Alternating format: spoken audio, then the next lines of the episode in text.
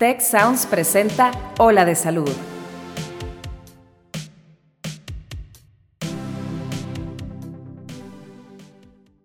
La desinformación y el estigma causan que las enfermedades de transmisión sexual sigan siendo un tema tabú, pero no tiene que ser así. En este episodio te diremos todo lo que necesitas saber sobre las llamadas ETS. Yo soy Mauricio Torres y aquí comienza tu ruta de bienestar.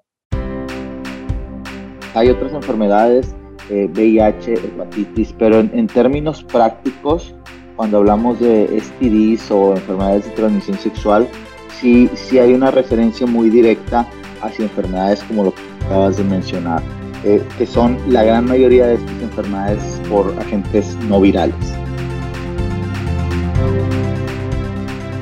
¿Qué tal amigos? ¿Cómo están? Bienvenidos a un nuevo episodio de Hola de Salud, el podcast dedicado a darte las herramientas necesarias para que cambies tu estilo de vida y mejores pues tu salud verdaderamente. Es un tremendo gusto estar aquí con ustedes. Yo soy Mauricio Torres y el día de hoy nos acompaña el doctor Daniel Olvera, que ya hemos tenido previamente en, en este podcast, como recordarán en el episodio de cáncer de próstata el doctor, platicando un poco más sobre él, para quienes no escucharon el, episodio previo, es médico graduado del Tecnológico de Monterrey, hizo especialidad de urología en el Instituto Nacional Salvador Subirán y después, posteriormente, hizo su especialidad en eh, cirugía de mínima invasión y cirugía robótica en Canadá. El día de hoy es uno de los urólogos de TechSalud. Doctor Olvera, bienvenido de regreso a Ola de Salud. Hola, ¿cómo están? Buenas tardes a ti y a todo el auditorio. Gracias por la invitación. Eh, estamos aquí para platicar y resolver dudas acerca de este tema tan, tan común y frecuente que vemos en, en la consulta. Justamente, y yo creo que es una excelente forma de empezar el día de hoy. Tenemos un tema un poco tabú, eh, un poco difícil de hablar eh, y a veces es un, un tema de conversación pues popular, pero que las personas a veces no tienen eh, como algunos conocimientos que pudieran ayudar a verdaderamente eh, aportar a una eh, conversación constructiva. El día de hoy vamos a hablar de tres letras que dan un poco de miedo, la E, la T y la S. Vamos a hablar de las ETS, las enfermedades de transmisión sexual. y yo creo que un buen punto de partida sería intentar describir qué son las enfermedades de transmisión sexual, doctor. Mira, las enfermedades de transmisión sexual es un grupo este, amplio de padecimientos que tienen distintos orígenes, tanto orígenes eh, virales, bacterianos o parasitarios que afectan el tracto geniturinario y la forma de presentación y la forma de eh, contagio es a través de contacto sexual. Que también hay otras formas de que se puedan transmitir estas enfermedades, ¿verdad? Podemos hablar un poco de... dependiendo de eh, algunas enfermedades se pueden transmitir por agujas, algunas enfermedades incluso durante el nacimiento, transmisión vertical de madre a hijo. Entonces, pudiéramos empezar a entender que las enfermedades de transmisión sexual no tienen únicamente una transmisión, pues, eh, originario de, una conducta, de conducta sexual, aunque sí tenemos que, este, pues, entender que es, un, es la principal forma de, transmisión del mecanismo de estas enfermedades.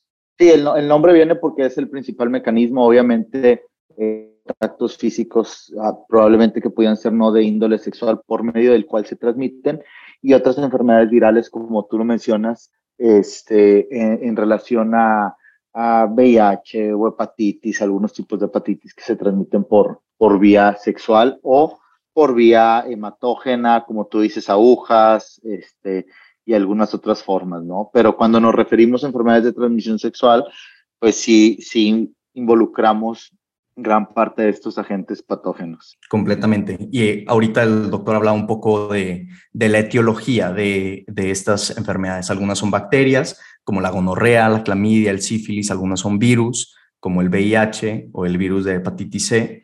Eh, o incluso el herpes. Y también hay unos parásitos que también son, eh, se consideran enfermedades de transmisión sexual. Y cuando nosotros escuchamos el nombre enfermedades de transmisión sexual, muchas veces tendemos a pensar que tienen un pronóstico eh, pues muy desfavorable. Doctor, ¿nos puede platicar un poco como el espectro de pronósticos que pueden existir dentro de una enfermedad de transmisión sexual? ¿Son curables, son tratables? La mayor parte de las infecciones de transmisión sexual son enfermedades curables. Obviamente tenemos que saber primero definir qué enfermedad, ¿no? O sea, hay, hay, muchos tipos de enfermedades. Hay eh, las enfermedades bacterianas, se curan, algunas enfermedades virales no se llegan a curar. Eh, ejemplos de esto puede ser el herpes simple, tanto tipo 1 como tipo 2, que son enfermedades que se pueden eh, manejar, se pueden tratar, se pueden prevenir que haya nuevas reincidencias de cuadros, pero muchas veces los pacientes pueden vivir con, el, con, el, con la presencia del virus en su cuerpo, ¿no?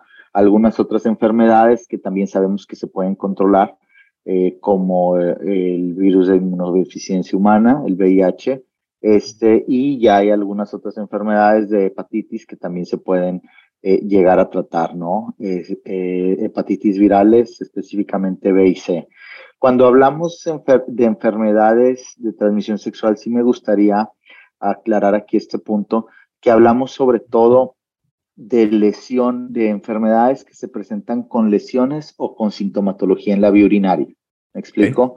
Como tú lo dices, hay otras enfermedades, VIH, eh, hepatitis, pero en, términos prácticos, cuando hablamos de STDs o enfermedades de transmisión sexual, sí, sí hay una referencia muy directa hacia enfermedades como lo que acabas de mencionar, eh, clamidia, eh, gonorrea, herpes, linfogranuloma venéreo, sífilis, ah, enfermedades por micoplasma, ureaplasma, enfermedad pélvica inflamatoria, eh, que son la gran mayoría de estas enfermedades por agentes no virales. Claro. Y aquí yo creo que una persona que no es experta en el tema, incluso un par de estudiantes de medicina, podrían estar un poco confundidos de cuáles serían los síntomas, los datos de alarma que harían que una persona vaya con un médico a revisarse. ¿Cuáles son las cosas que deberían de estar al pendientes para poder atender una consulta? Pues mira, lo más importante, y, creo que es un dato muy eh, básico, pero que mucha gente que vemos en la consulta no está bien eh, eh, informado, es que cualquier contacto sexual, cualquier contacto con fluidos corporales pudiera llevar a cabo la, transmisión de una enfermedad de transmisión sexual, ¿no? Eh, y muchas enfermedades de transmisión sexual, específicamente enfermedades como clamidia, micoplasma, ureaplasma, muchos pacientes pueden ser portadores asintomáticos. Y esta es la razón por la cual puede haber una transmisión muy importante en población joven o en población que tiene actividad sexual sin protección, sin métodos de barrera, eh, que puede llevar a cabo a que exista gente que son potenciales eh, transmisores de la enfermedad, portadores asintomáticos que realmente no tienen ningún síntoma, pero que alguna otra pareja con la que tienen actividad sexual eh, lleguen a presentar síntomas. Te reitero, los síntomas más comunes de estas infecciones son molestias urinarias o molestias geniturinarias, digamos a nivel vaginal, ardor al orinar, algún tipo de fluido, y muchas otras lesiones se presentan eh, con afección a la piel directamente, que vean alteraciones tanto úlceras como presencia de nódulos o irritación en, en la piel del área genital. Y yo creo que justamente esto es una de las cosas muy interesantes del tema, ¿no? Que ah, hay personas que pueden ser portadores asintomáticos y por la misma naturaleza del acto con el que se transmiten la mayoría, pues es difícil verdaderamente como estar identificando de dónde están viniendo estas lesiones. Un poco, hablando un poco más como de la epidemiología que usted ve en la consulta, ¿cuáles son los grupos de edad o, los grupos de riesgo este, que normalmente presentan eh, enfermedades de transmisión sexual? ¿Es únicamente en jóvenes o también se, se expande a otros grupos de edad? Pues, pues, en realidad en, cuestiones de epidemiología suele ser en gente joven, en adolescentes, en adultos jóvenes, tanto hombres como mujeres, es el, es el pico más importante de presentación, ¿no? Y tiene que ver mucho con eh, pues, los comportamientos que tenemos. Y aquí también otra cosa interesante es que, eh, pues bueno, eh, hay una solución para la transmisión de las enfermedades de transmisión sexual que es el uso de, barreras, un este, pues, anticonceptivo de, barrera, ¿cierto? Para la gran mayoría de estas, este, que es el, condón, sin embargo, también tienes que, acordarte y pensar que, que, hay enfermedades de transmisión sexual que incluso se pueden transmitir por medio de contacto físico sin, y con uso de métodos de protección específicamente lesiones dermatológicas como molusco, que es un problema muy común que vemos mm. de forma viral, o como el virus del papiloma humano que se presenta a nivel de las verrugas, porque muchas personas pueden llegar a tener lesiones a nivel del área del periné o en, o en sitios adyacentes no cubiertos por el, por el condón, por el preservativo, y que el contacto piel con piel haga que se transmita hacia la pareja. Perfecto. Y aquí, ¿qué opina, eh, qué opina, doctor, sobre alguna idea que la mejor forma de prevenir ciertas enfermedades de transmisión sexual es por medio de la, de la abstinencia? ¿Cree que es un método efectivo la abstinencia o cree que verdaderamente nada más está como oscureciendo un poco la conversación, haciendo que las personas no sean lo suficientemente seguras para tener este tipo de conversaciones con sus familiares, con sus amigos? y que verdaderamente está como orientándose una buena recomendación, una recomendación en buena fe, pero que verdaderamente no está teniendo algún impacto en, en las personas.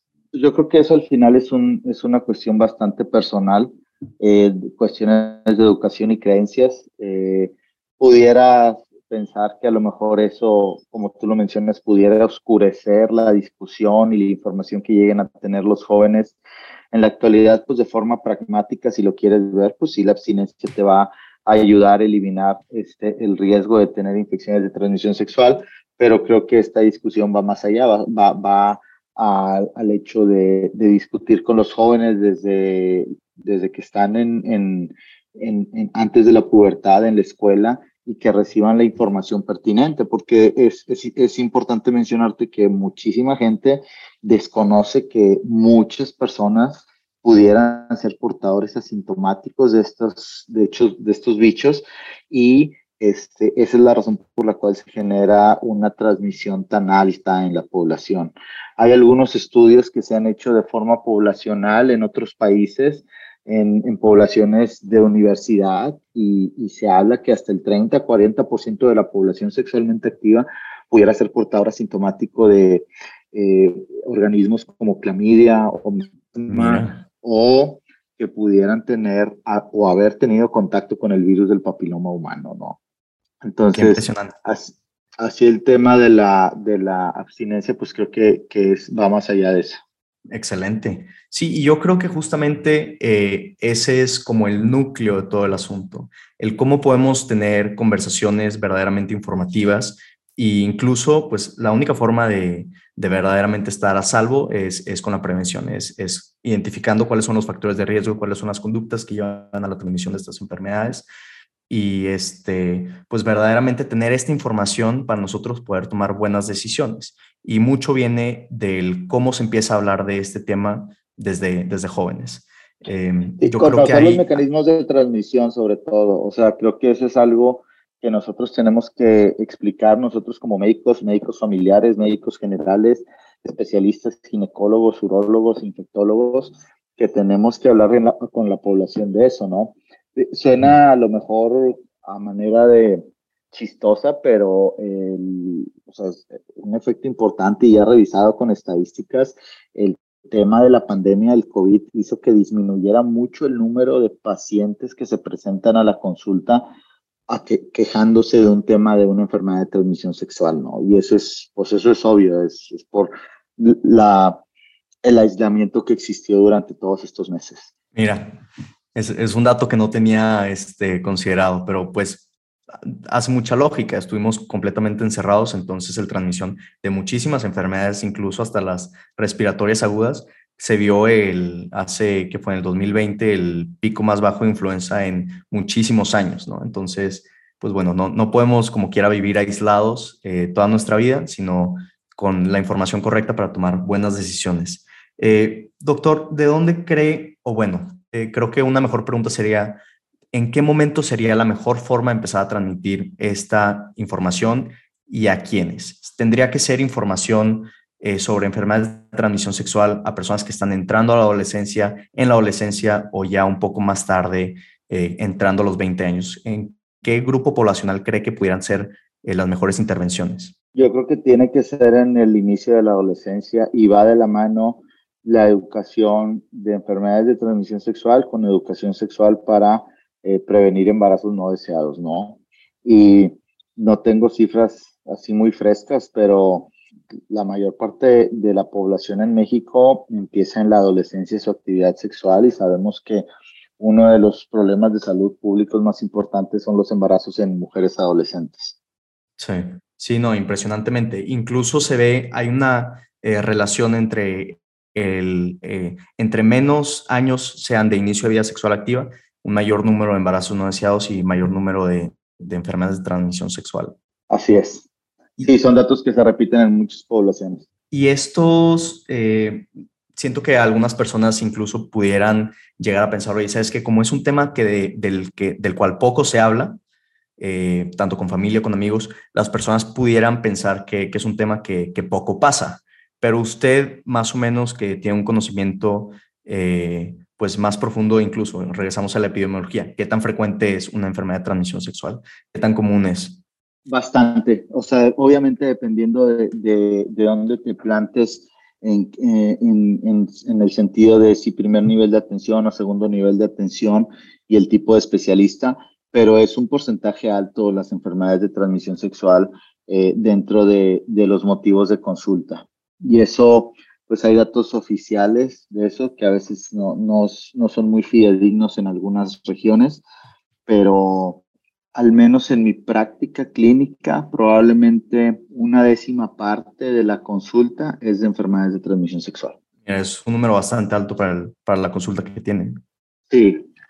Y mm, siento que, que es importante empezar a tener estas conversaciones porque eh, sigue siendo mínimo en México, un tema bastante tabú. Es un tema del que los jóvenes no hablan, del que los papás a veces no quieren hablar con los hijos y sí, sí, es muy superficial. Eh, es un tema que esta enfermedad se, se termina convirtiendo como una, una etiqueta para las personas. Hay que recordar que tú no eres tu enfermedad, eres una persona que tiene un diagnóstico, pero no eres una enfermedad. Y estas etiquetas, a veces, eh, las etiquetas y los estigmas incluso causan mucho más daño eh, en los pacientes, ya que en vez de enfocarse en buscar información, en buscar este, una atención médica eh, verdadera, y avisarle a posibles contactos de exposición, intentar mitigar el impacto, este, se quedan callados por el miedo de ser juzgados por, por sus amigos, por su familia, por incluso a veces profesionales de la salud. Este, y esto va causando barreras adicionales eh, en el proceso de recuperación tanto física como emocional. ¿Cómo ve usted, doctor? ¿Cuáles son algunas intervenciones que nosotros podamos tener como sociedad, no, no como profesionales médicos, pero para intentar mitigar el estigma alrededor de este tema? Yo creo que falta mucha información a nivel público. Eh, la verdad es que obviamente a mis 41 años ya no estoy en el ambiente de, de universidad o de preparatoria para recordar o comparar qué es lo que ve la, la, población actualmente, pero deben de existir campañas a nivel estatal, a nivel federal, para concientizar a la gente de, lo, de, los peligros que implica, ¿no? Sí existen algunos métodos eh, poblacionales de, del sistema de salud que están enfocados a reducir las enfermedades de transmisión sexual, pero creo que falta mucha información que se vierte en la población, como tú dices, sobre todo en, en edades eh, de pubertad, en, en gente uh -huh. en donde más riesgo corren por desinformación, tanto de infecciones de transmisión sexual como de embarazos no deseados. Estoy completamente de acuerdo. Hace falta una verdadera eh, intervención de salud pública a nivel eh, nacional para poder estudiar bien estas barreras y ver cuáles serían las intervenciones más efectivas a estos grupos de población de riesgo. Eh, yo creo que, que la información que hayan escuchado el día de hoy nos les ayuda a reconocer signos y síntomas de alarma, cuáles son algunas eh, circunstancias en las cuales deberían de asistir con un médico especialista a valoración e incluso empezar a entender de dónde surge este estigma. Espero que este episodio les haya ayudado a verdaderamente tener un poco más información, información veraz y científica para poder ustedes, cada quien en su propio ambiente, ir eh, ayudando a terminar el estigma alrededor de las enfermedades de transmisión sexual. Doctor, ¿alguna última idea antes de terminar el episodio? ¿Algo que quiere que eh, quede más claro, eh, que se lleven todos los que lo están escuchando? Pues mira, realmente que, parte de nuestra responsabilidad eh, a nivel global y ciudadanos implica el, el, que nosotros mismos nos cuidamos y cuidemos a la gente que tenemos a nuestro alrededor. Y eso implica que en muchas ocasiones con cambios de pareja eh, los pacientes se hagan alguna revisión, alguna valoración, algún tipo de screening eh, o tamizaje de enfermedades de transmisión sexual para poder reducir el, impacto en la transmisión, ¿no? Esto no está muy bien específico y delimitado en nuestro país, en México, pero bueno, ya hay diversas recomendaciones por parte de, los, del CDC en Estados Unidos, del, Centro de Control y Prevención de Enfermedades, acerca de qué poblaciones debemos de, de hacer tamizaje para encontrar población vulnerable que puedan ser portadores asintomáticos. Y en realidad el consejo sería aquí que si van a empezar a tener actividad con alguna pareja diferente o, a tener actividad de forma individual, eh, pues sí estarse revisando para, para reducir este impacto. Creo que es una este, intervención fantástica para todas las personas que nos están escuchando, sean jóvenes, sean adultos, es importante estar teniendo este tipo de conversaciones. Son conversaciones difíciles, eh, pero que valen muchísimo la pena. Eh, está demostrado una y otra vez que cuando le das a las personas, las empoderas con información y recursos, este, verdaderamente son más propensos a tomar interés en mejorar su salud. Entonces, doctor, muchísimas gracias por su tiempo. Eh, cualquier cosa, estamos aquí al pendiente. ¿Cómo lo pudieran encontrar en alguna red social, Twitter, Instagram? Eh, muchas gracias por la invitación, primero que nada. Y bueno, ahí nos pueden encontrar acá en el Hospital Zambrano, en el cuarto piso, eh, en Tech Salud. Y redes sociales, eh, mi página es Olvera Posada en Facebook. Excelente. Pues ahí lo tienen. Muchísimas gracias a todos los que se conectaron el día de hoy a escucharnos hablar sobre este tema tan importante, tan interesante. Esperemos que hayan salido con un poco de aprendizaje y pues queda en cada uno de ustedes empezar a tener estas conversaciones difíciles para ir poco a poco eh, desestigmatizando el tema y creando comunidades más saludables. Esto fue un episodio nuevo de Ola de Salud. Muchísimas gracias a todos.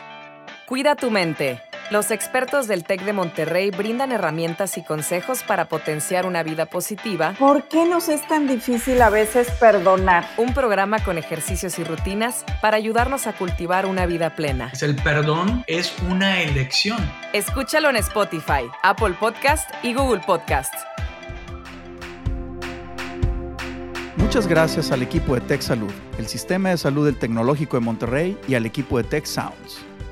Productora ejecutiva, Lisbeth Siller. Productores de Ola de Salud, Melissa Hinojosa, Nora Morales y Fernando Zamora. Diseño, Lizeth Rodarte. Analíticos y alianzas, Lilia Martínez. Postproducción, Max Pérez y Marcelo Segura. Te invitamos a escuchar el siguiente episodio de Ola de Salud y el resto de programas de Tech Sounds en los canales de tu preferencia.